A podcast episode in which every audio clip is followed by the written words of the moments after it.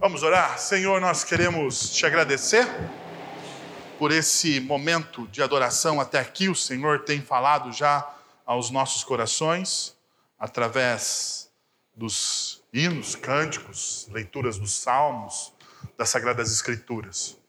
Mas nós queremos agora, neste momento, Senhor, pedir que o Senhor fale através da pregação da tua palavra. Derrama da tua graça, Pai, que o seu nome seja bendito para sempre. Amém. Muito bem, meus irmãos, nós estamos estudando aí o tema sobre felicidade já há alguns domingos.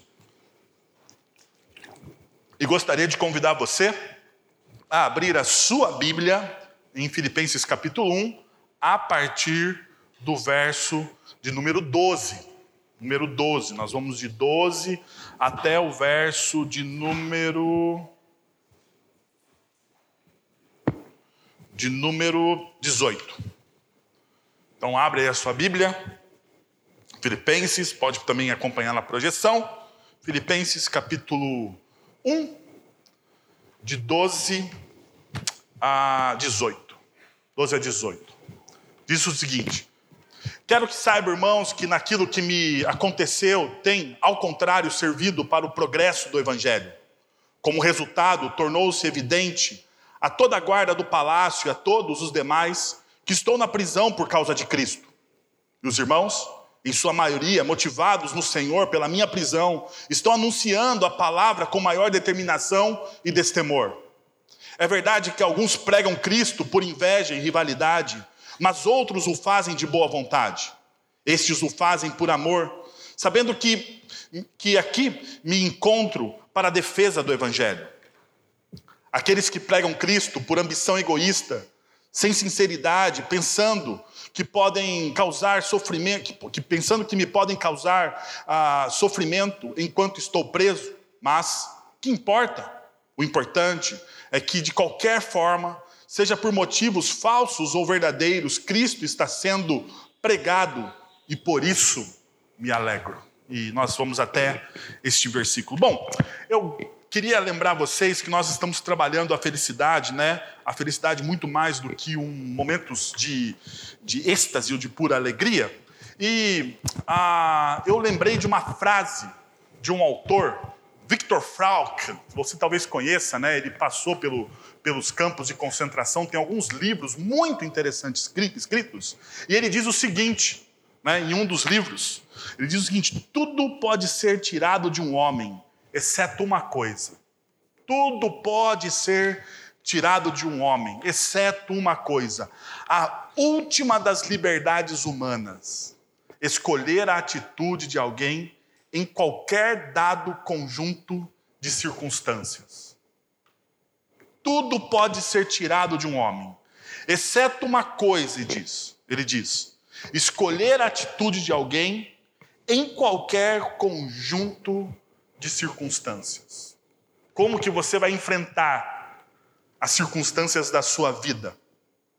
Ao invés de buscarmos a felicidade de forma madura e consistente, onde a fidelidade é experimentada em cada momento da nossa existência, em cada momento das nossas vidas, muitas vezes preferimos momentos fugazes de alegrias.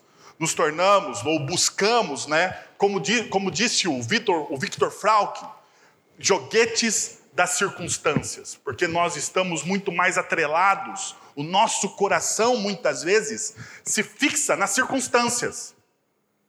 Por exemplo, você pode pensar assim: olha, se está indo tudo bem na minha vida, se está indo tudo bem na minha vida, logo eu sou amado por Deus. Se está indo tudo bem na minha vida, se está tudo organizadinho, se o meu casamento está bem, se o meu filho está bem, a saúde está bem, se está tudo, o dinheiro está tudo, está tudo no seu devido lugar, Muitas vezes nós pensamos da seguinte forma: da seguinte forma, Deus me ama, porque está indo tudo bem. Pior ainda, muitas vezes nós pensamos, nós avançamos o nosso pensamento reducionista na seguinte perspectiva: está indo tudo bem, Deus me ama, e eu não tenho cometido pecado algum, porque está indo tudo bem, Deus me ama, Deus na eternidade está dando joinha para mim, porque nada está errado. Esse pensamento reducionista, ligado às circunstâncias da vida, vai te trazer frustração, porque a vida não é assim. Não é assim. Não é, não adianta você pensar dessa forma. Eu sei, naturalmente, por causa da nossa natureza pecaminosa, nós pensamos assim, nós entramos neste modo de pensar. Então nós nos tornamos o quê? Joguetes das circunstâncias. Nós estamos atrelados a elas. Nós achamos, ah, se Deus está, se Deus, se está tudo bem, Deus me ama, logo não cometo pecado, então está tudo ok. Mas o contrário também pode acontecer com você, porque a vida não é linear e exponencial, como muitas quanto, quanto muitos, quando muitos livros de autoajuda nos deixam nessa perspectiva. Né?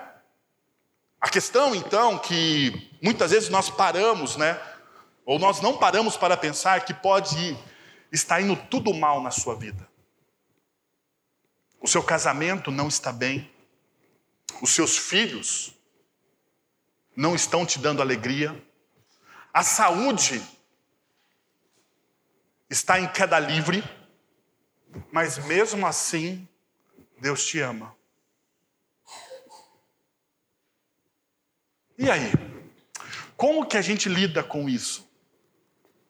Porque nesse pensamento de bem e mal, muitas vezes nós somos binários, não é verdade? Nós achamos certo ou errado, porque se, se tiver cinza degradê, as coisas não funcionam. Mas hoje, olha só o que está acontecendo com o apóstolo Paulo. Veja como nós estamos lendo a carta aos Filipenses. Qual é o contexto que ela está sendo escrita? O que teria, o que deveria acontecer. Então perceba, ah, diante disso, Muitas vezes nas nossas vidas nós temos posturas positivas e negativas. Nós nos tornamos pessoas positivas e negativas. Agora veja só, pessoas negativas muitas vezes têm algumas características. E qual que são as características dessas pessoas negativas? Aquelas que precisam de certas coisas antes de serem felizes. Antes da felicidade, elas precisam obter algo. Então, o obter, o ter, traz felicidade. Perceberam? O ter e o obter traz felicidade. Então, eu preciso, e não estou falando aqui de coisas materiais, não, meus irmãos. Longe de mim somente reduzir a nossa vida, a nossa felicidade aos bens materiais. Não é isso. Não é isso. Podemos buscar e obter várias coisas, e nós pensamos: se eu vou ser feliz, antes de ser feliz, eu preciso ter tal coisa. Agora perceba por que é negativo isso. Porque se você não alcança aquilo que você almeja, você nunca, nunca experimentará o que da sua felicidade. Percebeu? Você vai sempre ter o coração amargurado. Aonde começa a amargura com Deus? Aonde começa a amargura com a fé? aonde muitas vezes o inimigo das nossas almas nos pega em nossas amarguras. Exatamente neste ponto, exatamente nessa perspectiva negativa da vida, que para você ser feliz, você precisa ter, e se você não tem, você não é feliz. Então, quando você não atinge o objetivo, a sua fé não funciona, percebe? Porque nos meios, nos meios ah, mais pentecostais, ou melhor, nos meios neopentecostais, da teologia da prosperidade, fé boa é fé que funciona. Fé boa é fé que funciona. E fé que funciona traz o quê? Traz prosperidade para a sua vida. Então perceba só como isso é frágil. Uma outra característica, aqueles que a negativa, aqueles que são dependentes, né, de outras pessoas para obter ou para serem felizes. Pessoas nos frustram. Não sei você, mas eu já tive muita frustração com pessoas. Então, elas não são, elas não são um alicerce sólido para a gente construir a nossa felicidade. Seja quem for, seja o nosso cônjuge, seja os nossos filhos, seja quem for um líder espiritual, essas pessoas vão nos decepcionar, vão trazer às vezes decepção ao nosso coração. E nós não podemos alicerçar a nossa felicidade aonde? Nos relacionamentos. É verdade que os relacionamentos são fontes de felicidade, são sim, mas são fontes secundárias e não primárias. O grande problema é que eu e você transformamos o relacionamento interpessoal com qualquer tipo de pessoa em fonte primária de felicidade. Ou seja, é o primeiro lugar que você busca o estar bem. Então eu não estou negando que relacionamentos ah, são fontes de felicidade. São sim, são fontes de bem-estar a ver, muitas vezes de felicidade. Tanto que a Bíblia nos exorta que nós devemos viver em comunidade. Porém, no entanto, não são fontes primárias. Não são fontes primárias. Por último, pessoas negativas. Aqueles que veem a felicidade como um estado lá fora Sempre está no futuro a felicidade dessas pessoas. Sempre está no futuro.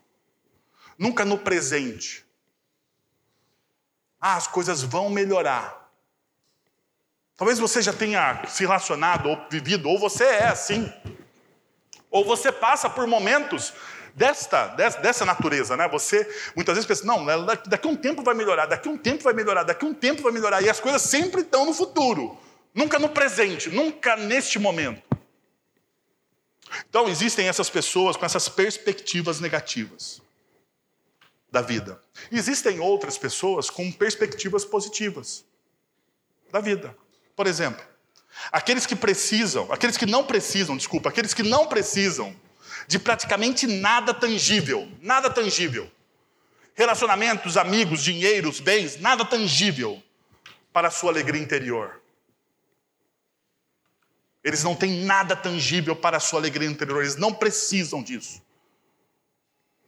Uma outra perspectiva de pessoas positivas é aqueles que aprendem, ou que, melhor, desculpa, aqueles que aprendem, é verdade, aqueles que aprendem a depender de Cristo para lhes dar alegria pelo Espírito Santo. Ou seja, Cristo é e o Espírito Santo é a fonte de alegria primária dessas pessoas. Ou seja, perceba, eles não precisam, eles têm alegria em si mesmo, porque eles bebem da verdadeira fonte de alegria que é Cristo Jesus. Eles não precisam de nada tangível, nada tangível. A alegria primária dessas pessoas não estão nas circunstâncias, nas coisas ou nas pessoas. Não está no momento, mas está em Cristo Jesus.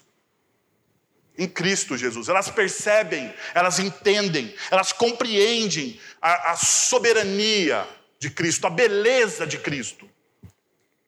Elas amam a Cristo Jesus e por consequência são tomadas pelo Espírito Santo de Deus e experimentam uma profunda alegria, aquela profunda alegria que está em Romanos capítulo 12, verso 2, aonde a nossa mente, o nosso coração é transformado pela ação do Espírito Santo de Deus.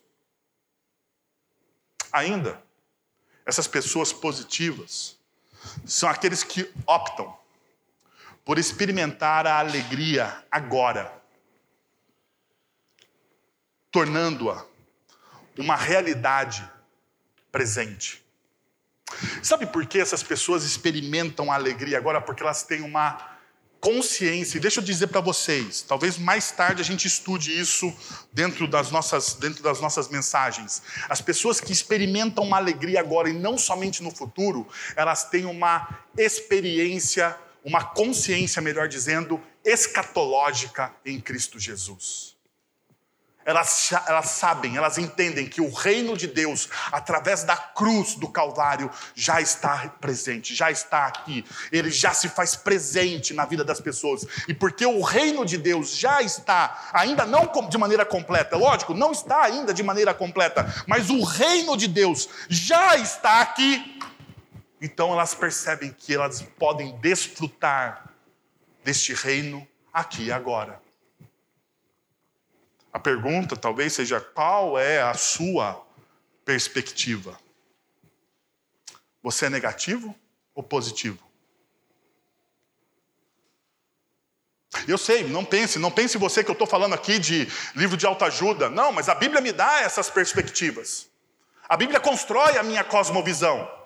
A Bíblia renova a minha mente e o meu coração através da ação do Espírito Santo. E eu posso ah, confrontar aquilo que a cultura secular muitas vezes me diz. Então perceba uma coisa: em Filipenses capítulo 1, versos de 12 a 18, Paulo personifica a decisão de viver uma vida feliz, alicerçada na felicidade, no aqui e agora.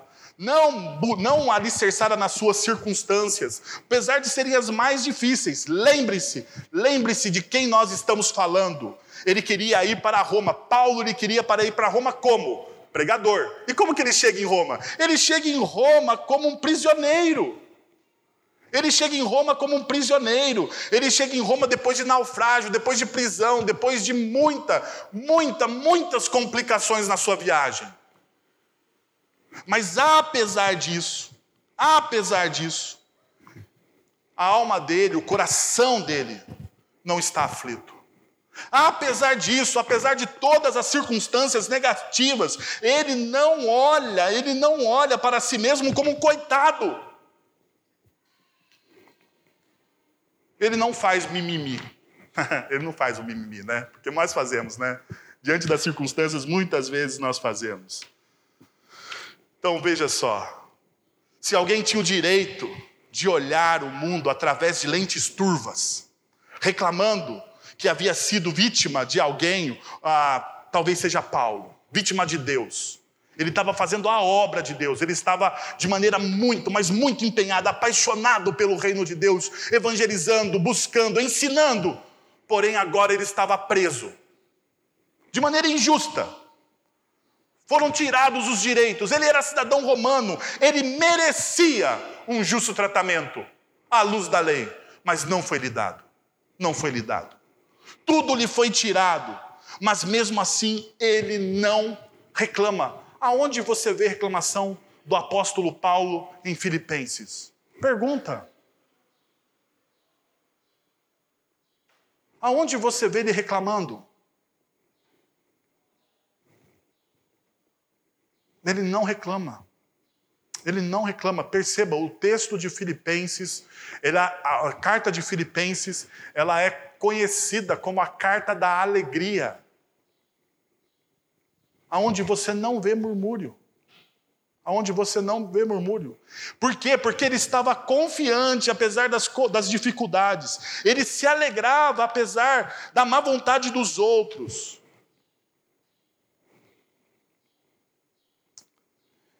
Ele tinha certeza e esperança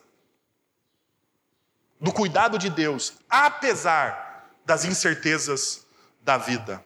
Paulo está assim, então a passagem aqui que nós estamos lendo se divide muito de forma simples. Paulo transmite uma atitude positiva nos primeiros três versículos. Então, nos três primeiros versículos, nós vemos que Paulo está transmitindo essa atitude positiva, aquele que tem uma perspectiva da fé soberana em Deus.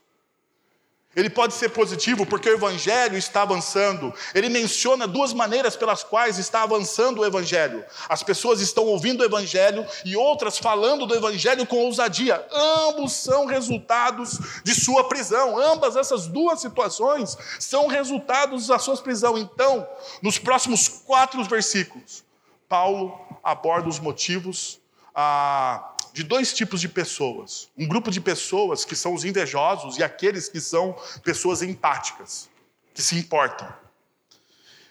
Independente dos seus motivos, Paulo conclui: Cristo é proclamado, Cristo é pregado, e nisso ele se alegra. Então perceba, Paulo não está alicerçando a vida dele, a alegria dele, a felicidade dele, às circunstâncias e aos desafios que ele tem. Qual que é o alicerce da alegria e da felicidade de Paulo? Cristo está sendo pregado. Cristo está sendo proclamado. As pessoas estão conhecendo Cristo através da minha vida. Então eu posso me alegrar, porque afinal de contas eu sirvo a um propósito maior do que eu mesmo. Agora veja só, veja só, o que, que a nossa cultura secular nos ensina sobre propósito? O que, que a, a, a nossa cultura secular nos ensina sobre propósito de vida? Qual que é o ensino da nossa cultura secular sobre isso? Quando você abre os livros de autoajuda, que são muitos, muitos, poderia enumerar aqui milhares, milhares, até mesmo alguns livros evangélicos, tomados, tomados por essa visão humanista da vida. Qual que é o propósito da sua vida? Aonde está alicerçado o propósito da sua vida? Paulo aqui fica bem claro, versículo 18, versículo 18, está ali o propósito da vida do apóstolo Paulo. Cristo seja proclamado, isso então traz para mim grande alegria. Mas antes da gente falar de propósito, porque se você não vier à noite, você não vai ouvir sobre propósito. Então, à noite você tem que vir falar. Ou você ouve de casa, pela internet, ou você ouve depois nas nossas, nas nossas redes através do podcast. Mas antes de falar sobre propósito, eu gostaria de trilhar com você esse caminho. Como que Paulo chega no versículo 18? Como que Paulo chega no versículo 18 e fala: Este é o meu propósito? Porque um, uma das grandes dificuldades que nós temos, muitas vezes, não é a gente ter o propósito claro, a minha vida é para a glória de Deus. Vocês que estão aqui numa comunidade cristã há anos, há anos, vocês sabem disso. Vocês entendem isso, vocês ouviram, não eu pregar sobre isso, mas vocês ouviram milhares, milhares de sermões sobre o propósito do crente e a glória de Deus. Mas muitas vezes o que nos falta é o como. É o como. Como que eu entendo? Como é que eu vivo? Como é que eu olho para a minha vida para chegar no versículo 18? Porque é uma construção. Então vem comigo. Primeiro, primeiro, primeiro, viva uma vida, viva em missão na perspectiva da soberania de Deus e experimente essa alegria. Viva em missão na perspectiva da soberania de Deus e experimente essa alegria. Perceba só, verso de número 12. Pega o verso de número 12 e olha aí. Quero que saibam, irmãos, que aquilo que me aconteceu tem, ao contrário, servido para o progresso do Evangelho. Qual é a parte chave desse versículo? Quando você está lendo, olhando e lendo ele, aquilo que me aconteceu. Tudo aquilo que me aconteceu. Irmãos, quero que saibam que aquilo que me aconteceu tem. Como que Paulo está olhando para a sua vida? Ele está olhando para a sua vida numa perspectiva da missão e da soberania de Deus. Essa é a perspectiva de Paulo. Perceba, ele está falando, Paulo está se referindo a tudo o que aconteceu de Jerusalém a Roma de Jerusalém a Roma. Ele está falando tudo o que me aconteceu, todos os fatos da minha vida, eles estão impulsionando o Evangelho. Isso, isso incluiria o quê? Motim, prisão, dois anos em Cesareia. Paulo ficou dois anos preso em Cesareia. Um apelo a César, ameaça a sua vida, um naufrágio. Tudo isso acontece no caminho de Roma. E ele fica depois preso, tem a sua liberdade cerceada. E ele fala assim: olha, tudo isso, tudo isso, todos esses eventos, prisão, ah, motim, ah, é, naufrágio, tudo isso, tudo isso tem cooperado para o crescimento do Evangelho. A questão é se a gente tem essa perspectiva, se a gente tem essa visão.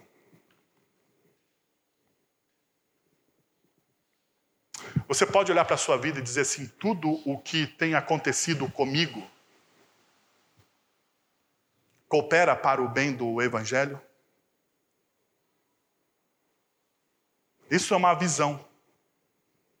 Paulo está delimitando aqui a forma como ele enxerga os acontecimentos da vida dele. Por isso que ele não reclama. Por isso que ele não murmura. Por isso que ele tem uma perspectiva positiva da vida. Porque apesar de, apesar de tudo, e perceba, não tem coisas positivas. Passar por um naufrágio, eu nunca passei, mas eu vou dizer para vocês, eu não sei nem nadar. Se eu mergulhar numa piscina que não dá pé, eu afundo, que nem uma pedra. Não por causa do peso, porque eu não sei nadar mesmo. Talvez também por causa do peso. Mas a questão é: não sei. Agora, imagine alguém passar por um naufrágio. Dois anos preso em Cesareia. Não sei se você lembra, mas ao anunciar, ao plantar a igreja em Filipos, Paulo é preso e chicoteado. E ele olha para todas essas circunstâncias da vida dele, e ele diz: Olha, tudo isso que está me acontecendo é bom. é bom. É bom, isso aqui que está acontecendo é bom. Não porque ele tem prazer naquilo que está acontecendo, porque ele entende que Deus é soberano sobre todas as coisas. Deus é soberano sobre todas as coisas. Nós adoramos versículos, nós adoramos promessas. Todas as coisas cooperam para o bem daqueles que amam a Deus. Você gosta desse versículo, não gosta? Talvez você tenha ele preso na porta da sua geladeira. Mas veja só, todas as coisas cooperam para o bem daqueles que amam a Deus. Todas. Todas qual, cara pálida? Todas, todas boas e ruins todas boas e ruins. É a perspectiva do apóstolo Paulo. Mas você e eu, que nós somos reducionistas, nós achamos que todas as coisas boas cooperam para o bem daqueles que amam a Deus. Mas o versículo não diz todas as coisas boas cooperam. O versículo diz que todas as coisas cooperam. Então Paulo ele tem o quê? A perspectiva da soberania de Deus na vida dele. Por isso que ele vive em missão. Ele olha para aquilo e diz: Bom, isso aqui está acontecendo, não é confortável, eu não gosto, mas Deus tem alguma coisa para me ensinar. Deus está me ensinando de alguma forma. Deus está transformando isso de alguma forma. Então perceba, ele fala assim: ó, tudo o que me aconteceu, daí grifa aí na sua Bíblia, para depois você estudar servindo para o progresso, progresso, para o avanço do Evangelho. Para o, o, termo aqui é um termo usado para aquele que abre uma trilha diante de um, de um exército, sabe? Aquele cara que vai à frente, o pelotão de frente, que abre a trilha numa, numa, numa, numa guerra. Paulo usa esse termo, é um termo militar. Então, Paulo está dizendo: olha, o, o Evangelho, tudo que me acontece, tudo que me acontece serve para o progresso, para abrir uma trilha diante da batalha que nós estamos enfrentando. É isso que o apóstolo Paulo está dizendo aqui. Então, existe crescimento. Mas muitas vezes nós não entendemos assim. Nós não vimos assim, nós não olhamos assim.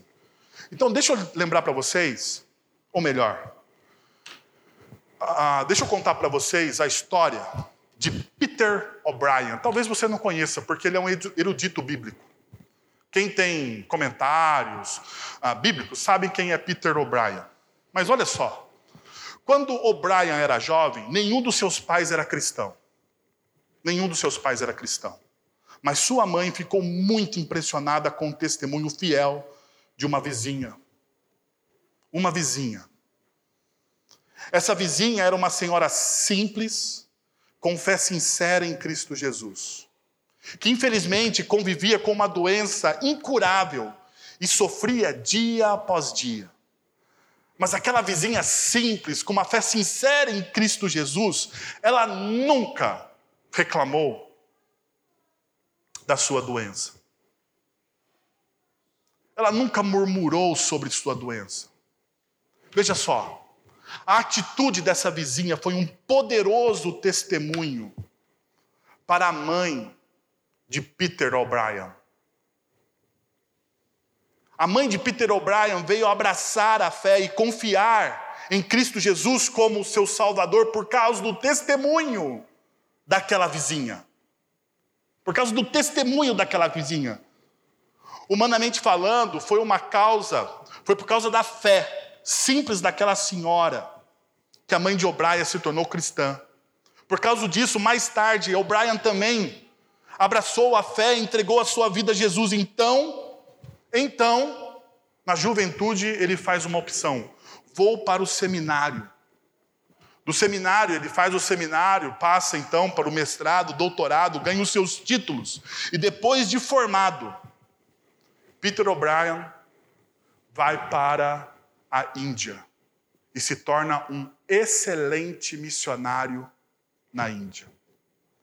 Mais tarde, depois de anos pregando o Evangelho na Índia e divulgando a mensagem de Cristo Jesus, Peter O'Brien ele volta para a Austrália e volta para treinar e lecionar nos seminários. Ele escreve inúmeros comentários, inúmeros comentários, inúmeros livros. Ele treina e prega inúmeros sermões. Agora, para só. Aonde começa a transformação da vida da família O'Brien?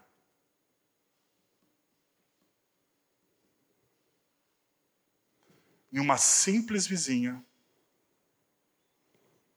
no seu testemunho fiel diante da sua dor. Não é isso? Veja só.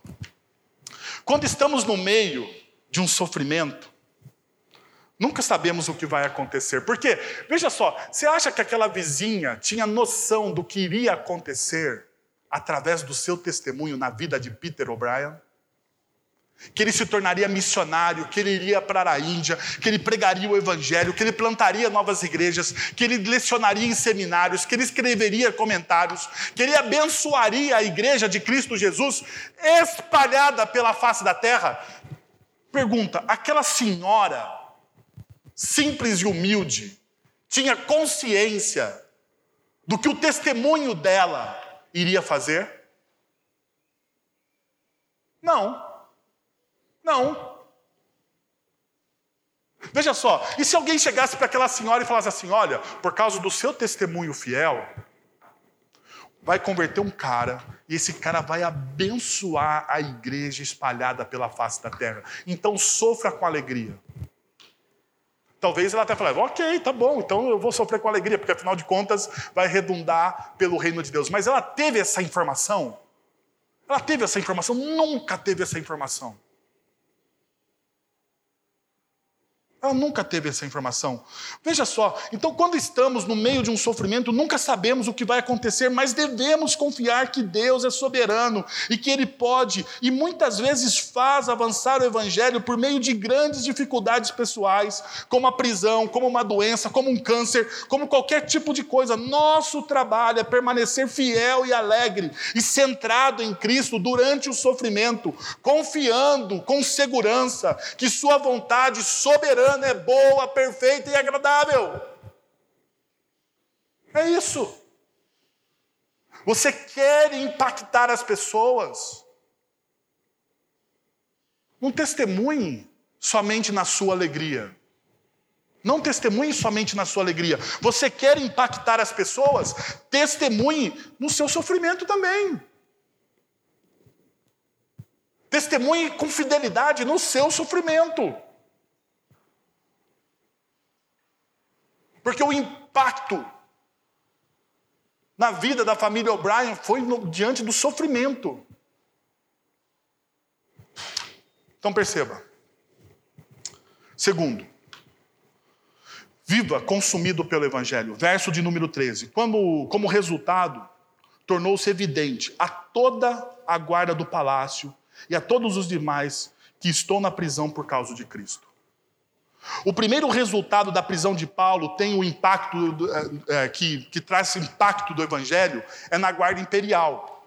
Bom, Paulo estava preso naquilo que nós chamamos de pretório, que é talvez o lugar mais hum, imponente ali do, do, do Império Romano, né? porque lá é a, a residência do governador. E na residência do governador não fica qualquer tipo de guarda, fica a elite da guarda romana, ou seja, nove mil homens bem treinados e muito influentes. Então perceba, diante do problema, da luta que Paulo está enfrentando, ele está preso. E ele entende e fala o seguinte: bom, já que eu estou preso, as únicas pessoas que podem ouvir do evangelho agora, quem são? Os guardas. E esses vão ouvir do evangelho. Esses vão ouvir do Evangelho, não tem jeito. Eu vou ficar falando, mesmo que eles não queiram, eu vou ficar falando, eu vou cantar um salmo, eu vou recitar um hino, eu vou fazer alguma coisa aqui e essas pessoas vão ouvir do Evangelho. E tanto é verdade que essas pessoas passam, então, a ouvir do Evangelho e a serem transformadas, dia após dia, do Evangelho. Por quê? Porque o coração de Paulo estava consumido por esse Evangelho. Quer ver um outro exemplo? Acontece em Filipos. Nós já lemos. Quando Paulo chega em Filipos, ele encontra um grupo de mulheres, né? Lídia encontra esse grupo de mulheres, começa a plantar uma igreja. Ah, depois, o que, que Paulo encontra? Paulo encontra uma, uma mulher que está possuída por um espírito maligno, que faz adivinhações e ela é uma escrava. Paulo então expulsa o demônio daquela mulher que faz adivinhações, os seus senhores ficam bravos, né, porque Paulo liberta aquela mulher, e Paulo então é preso. Açoitado e preso, já falei isso para vocês nessa manhã. O que acontece na prisão? Paulo está preso e ele está reclamando. Paulo está preso e ele está dizendo que a vida é uma droga, porque afinal de contas Deus o abandonou. Paulo está preso e está, diz o texto bíblico, que Paulo está cantando alguns salmos, hinos. Paulo está preso e está o quê? Evangelizando. Paulo está preso e está falando do Evangelho, está sendo consumido pelo Evangelho. Porque a única coisa que Paulo pode fazer é isso. Diante da sua prisão. Ele escolhe, agora perceba aquilo que eu falei para vocês. Ele escolhe a forma como ele enfrenta a dificuldade. Assim também é com você, meu irmão e minha irmã. Você escolhe a forma como você enfrenta as suas lutas, porque dificuldades, lutas, problemas, nós vamos ter. Não existe vida ausente de problemas. Não existe, não existe. Não existe. A não ser na eternidade, quando Cristo Jesus romper, daí beleza não teremos mais nada, todas as nossas lágrimas serão enxugadas. Mas neste momento histórico, por causa do pecado, não existe.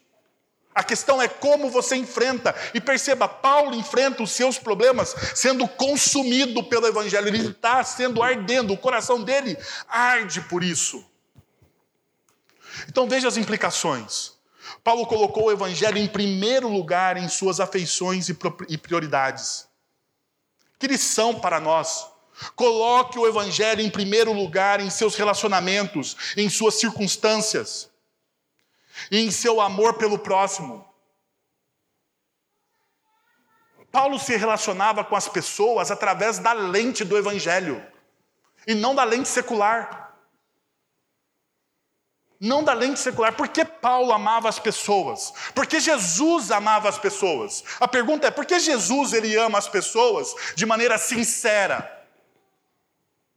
Por que, que Jesus ele consegue olhar para as pessoas e mesmo diante de tanto pecado e lama que existe nas nossas vidas, Jesus ele consegue tirar coisas boas de nós? Por quê? Porque ele está nos amando com a prioridade do evangelho. A lente de Jesus é o Evangelho de Deus, é a graça de Deus, é a ação de Deus. A lente do Evangelho, a lente do Evangelho faz com que Paulo se relacione com as pessoas como prioridade, mas a prioridade dele é o Evangelho. É a prioridade dele é o Evangelho. Então, vem a segunda implicação. Fale sobre as boas novas da morte, ressurreição, reinado e retorno de Jesus em todo o tempo. Paulo valoriza o evangelho e ele podia louvar a Cristo com alegria, apesar do que ele estava passando. Agora a questão é o seguinte: nós valorizamos o evangelho.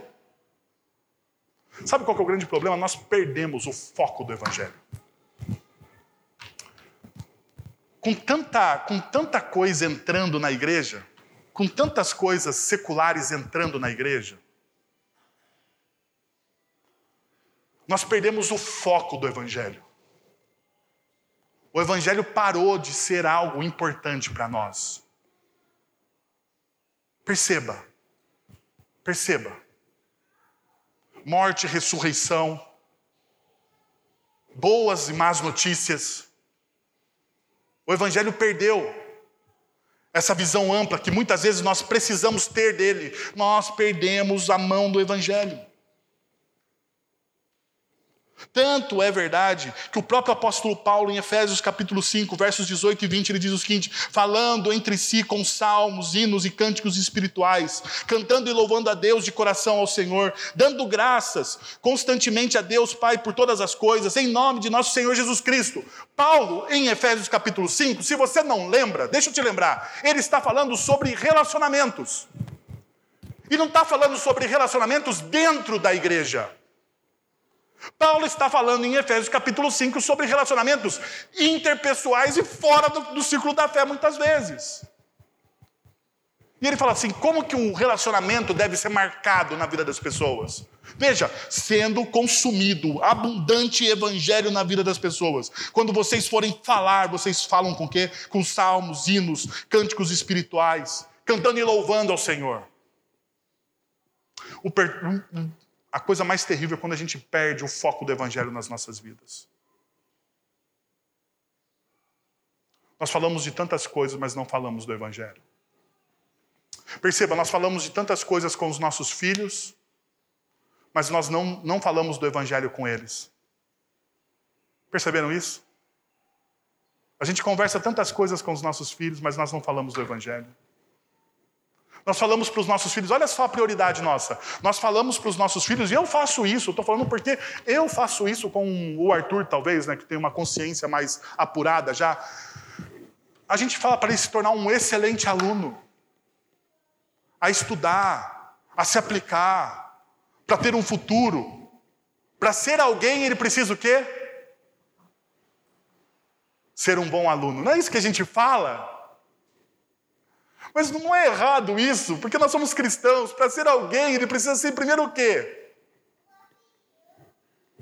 Para ser alguém na nossa ótica, primeiro, primeiro, para ele ser alguém na nossa ótica, na nossa lente pelo Evangelho, ele precisa ser um bom cristão. Ele precisa ser apaixonado por Cristo, mas nós invertemos tudo. Nós invertemos tudo. Carson ele vai dizer o seguinte, em um comentário dele sobre relacionamentos. Ele fala o seguinte: o que nos une? Sobre o que falamos quando nos encontramos, mesmo depois do, de um culto na igreja? Meras civilidades? O clima? Esportes? Nossas carreiras e nossos filhos? Nossas dores e sofrimentos? O que nos une? Nenhum desses tópicos deve ser excluído da conversa cristã, é claro, porque afinal de contas, nós compartilhamos dentro de uma comunidade a vida. Essas coisas inevitavelmente surgirão, surgirão, mas elas são o quê? Periféricas, não centrais. São periféricas, não centrais. Mas o que deve nos unir então como cristãos é a paixão pelo Evangelho. Essa é a comunhão da igreja. É a paixão pelo Evangelho. Essa é a comunhão da igreja. Diante disso, nada mais é forte o suficiente para manter unida e extraordinariamente a extraordinária diversidade de pessoas que constituem muitas igrejas. O que, que nos une então é a paixão pelo Evangelho.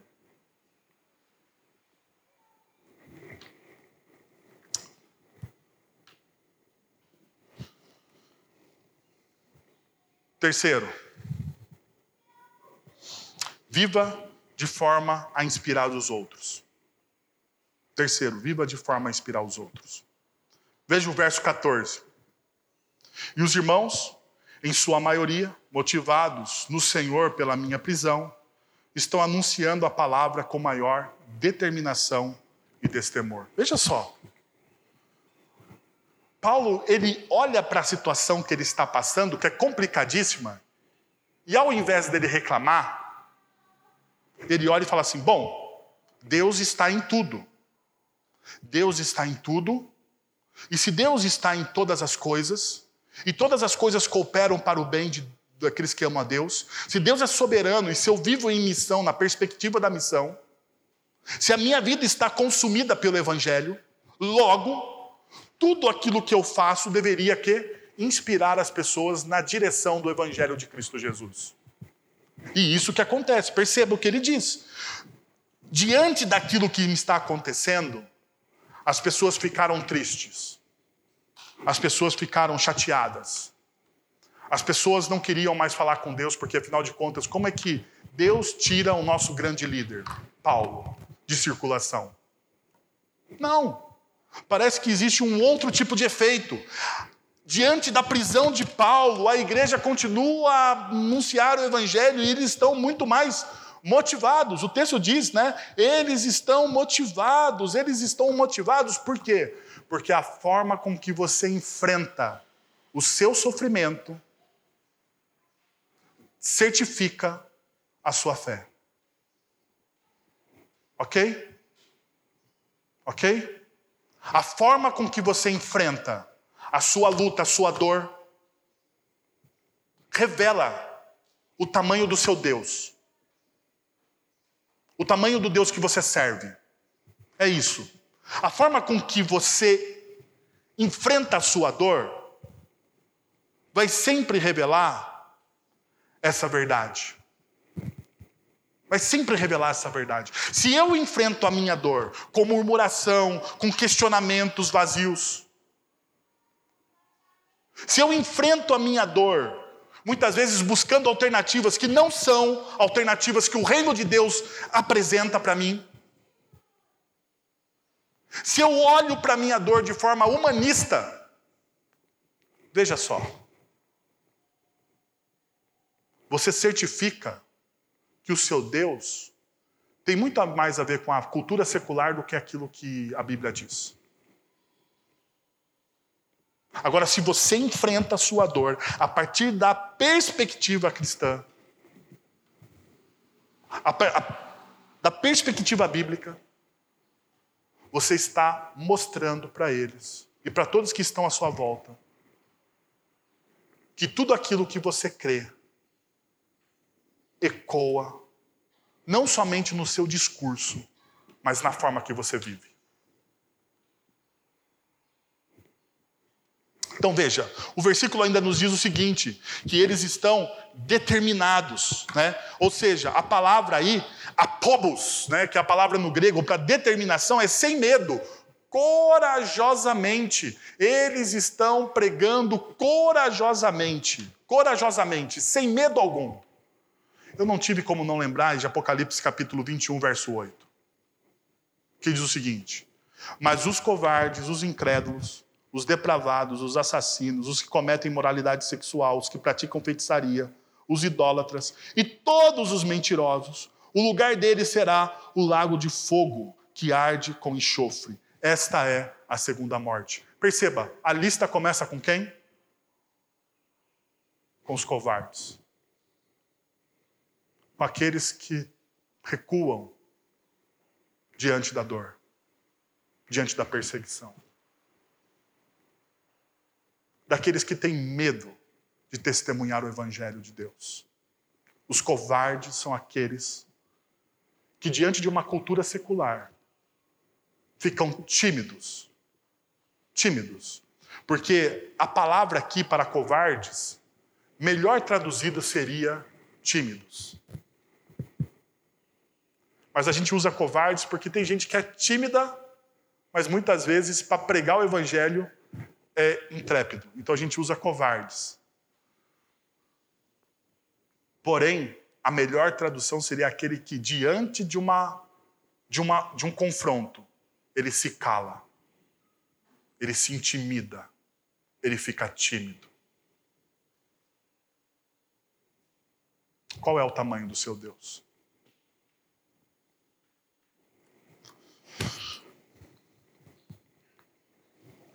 Quarto, cheque as motivações do seu coração. E daí nós chegamos no versículo 15, 16 e 17. 15, 16 e 17. Veja só. É verdade que alguns pregam Cristo por inveja, rivalidade, mas outros o fazem de boa vontade. Eles o fazem por amor, sabendo que aqui me encontro para a defesa do evangelho. Aqueles, pregam, aqueles que pregam Cristo por ambição egoísta, sem sinceridade, ah, pensando que podem causar-me sofrimento enquanto estou, enquanto estou preso. Paulo fala exatamente disso, assim, olha, qual é a motivação do seu coração? Paulo está levando eles a pensarem isso. Nós precisamos lembrar que no começo da carta que nós estamos lendo, Paulo ele cita nominalmente os líderes da igreja, lembra? Verso 1 e verso 2, aos presbíteros e diáconos. E aqui então nós começamos a ver o quê? Qual era o problema da igreja diante dos seus líderes. Paulo está discernindo aqui com eles qual é o problema. Então, assim, olha, diante de tudo o que está acontecendo, diante de tudo que está acontecendo, existem pessoas que estão pregando o evangelho de forma leviana. Leviana. Olha, e aqui é bem diferente do que acontece em Gálatas, por exemplo, que Paulo está dizendo que um outro evangelho está sendo pregado. Paulo aqui não está dizendo que um outro evangelho está sendo pregado. Não é o outro evangelho, é a forma aqui, é a intenção, é a motivação do coração. Então, perceba, o ensino aqui está correto. É o evangelho que está sendo pregado. O que Paulo está discernindo aqui com as pessoas é qual é a motivação. Qual é a motivação de pregar o Evangelho? É verdade que alguns começam a pregar porque agora eu estou preso. Chegaram, acharam que teriam seu lugar ao sol, mas os outros o fazem com o melhor coração do mundo. Um grupo é motivado por puro amor, sabendo que estou aqui defendendo a mensagem e querendo ajudar. Os outros, agora que estou fora da, de circulação, são apenas aproveitadores desejando tirar vantagem. As motivações deles são más e me veem como um competidor. Pensam que quando pior para mim, melhor para eles. Então, como devo reagir? Decidi que não procuro as motivações, não, não, não, decidi não me preocupar com as motivações deles, confusas, más ou indiferentes. Cada vez que um deles abre a boca, Cristo é proclamado. Então, eu apenas torço por eles. Essa é a, a paráfrase de Eugene Peterson na Bíblia A Mensagem, do mesmo texto que nós lemos. Então, perceba, Paulo está discernindo qual é a motivação deles aqui. Então, veja só, dentro de uma comunidade cristã, existem pessoas que são invejosas que fazem as coisas para terem o foco da atenção. E a pergunta que Paulo está fazendo aqui é: por que, que você faz aquilo que você faz? Por que, que você quer fazer aquilo que você quer fazer? Para ser amado pelos outros? Para se tornar proeminente? Para se tornar reconhecido? Por que, que você gosta tanto disso? Por que, que você negocia os seus princípios e valores para ser amado pelos outros? Porque Paulo está falando isso. A intenção dele é exatamente isso: é expor o coração das pessoas, é expor o coração das pessoas diante dos seus pecados, das suas falhas, das suas fragilidades.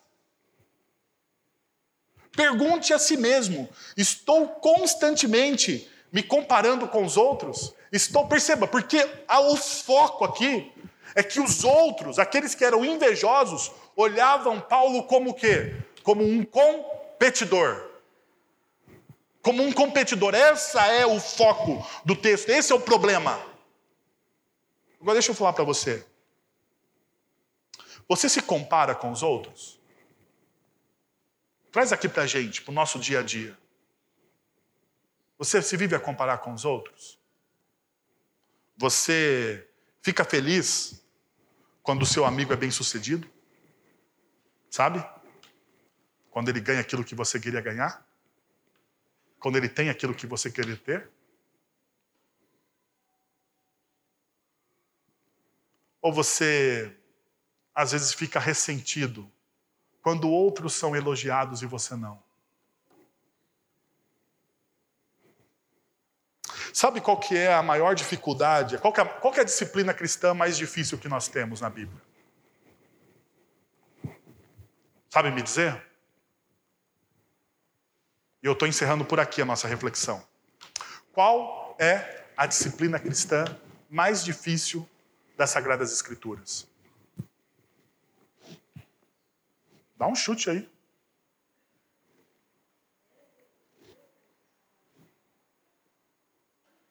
Então deixa eu falar para você qual que é a disciplina mais difícil das Sagradas Escrituras. Alegrem-se com os que se alegram. É a mais difícil. Porque se você conhece Romanos capítulo 12, verso 15, ele vai dizer depois: chorem com os que choram. Chorar com os que choram é fácil. Não é? Mas a disciplina mais difícil é se alegrar com o sucesso do outro.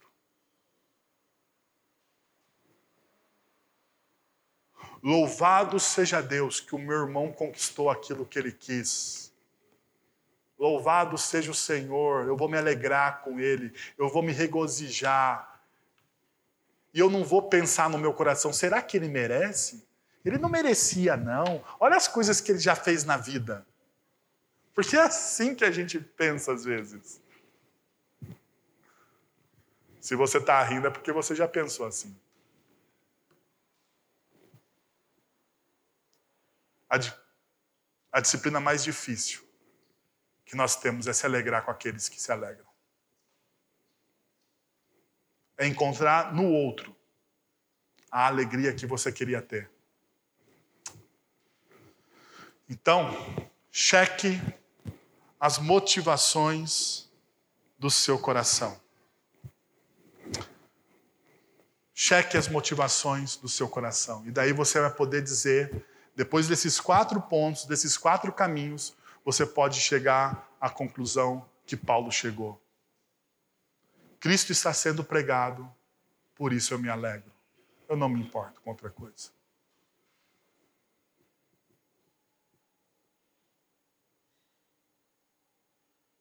Agora a gente já tem o como. Basta você sair daqui e praticar. Olha que beleza. Vamos fazer isso? Feche os seus olhos, vamos ter um tempo de oração diante do Senhor. Senhor, nós estamos na tua presença, nós queremos te pedir, Pai, que em nome de Jesus, o Senhor derrame da tua graça e da tua misericórdia sobre as nossas vidas, ó Deus. A tua palavra foi pregada, o teu evangelho foi exposto, e nós então Precisamos compreender, ó Pai, que essa palavra é para o nosso coração, é para o nosso dia a dia, é para a nossa vida. Aplica ela, Pai, com o teu Santo Espírito. Que ninguém saia daqui, Pai, sem ser transformado pelo seu Santo Espírito. É o seu Santo Espírito que nos convence do pecado, Deus, das nossas falhas, das nossas fragilidades. Que cada um aqui, Pai, seja convencido disso e transformado para a honra e glória de Cristo Jesus. É o que eu oro. Amém. Vamos receber a bênção? Agora, irmãos, que a graça de nosso Senhor e Salvador Jesus Cristo, o amor de nosso Deus e Pai, o conselho, o consolo, o poder e a ação do Santo Espírito de Deus esteja sobre você agora e pelos séculos dos séculos. Amém.